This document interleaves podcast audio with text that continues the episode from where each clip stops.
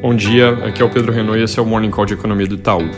Começando pelos Estados Unidos, ontem o presidente Trump reclamou do pacote fiscal aprovado no Congresso. Ele disse, entre outras coisas, que é pequeno demais esse pacote na parte de transferências a famílias. Mas isso parece ser mais ruído do que um risco de que ele atrapalhe o processo, porque mesmo se ele resolver vetar a proposta aos 45 do segundo tempo, o Congresso pode facilmente derrubar o veto e seguir em frente, dado que eles aprovaram com maioria bem maior do que a que seria necessária para fazer essa derrubada O mais provável é que, em vez de vetar mesmo, o presidente só não sancione a medida, mas aí o efeito prático disso é que, em vez de ela passar a valer imediatamente, ela entre em vigor dia 1 de janeiro, que já está logo ali. Na Europa, continua em definição sobre o Brexit, basicamente por causa de divergências sobre o mercado de pesca, que tem um tamanho total bem pequeno, perto do estrago que seria feito por um não acordo. Então, segue sendo nosso cenário base que a resolução desse impasse chega até o fim do ano. Sobre o vírus, alguma flexibilização nas fronteiras com o Reino Unido, passado um momento inicial de reações mais extremadas. É, fluxo de pessoas, no geral, continua impedido, mas agora a França, por exemplo, liberou caminhões caso o motorista teste negativo.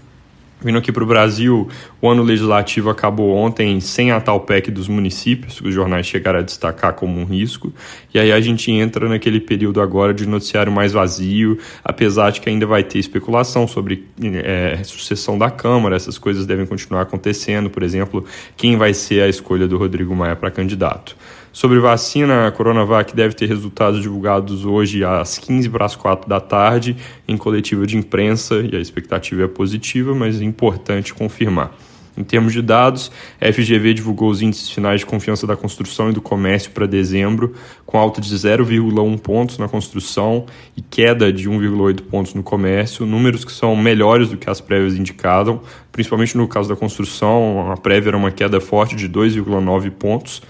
e no caso do comércio, queda um pouco maior de 2,2 com relação ao número que acabou sendo é, divulgado. Além disso, hoje sai o CAGED de novembro, deve mostrar a continuidade da recuperação do mercado de trabalho formal, ele deve ser divulgado provavelmente na parte da manhã.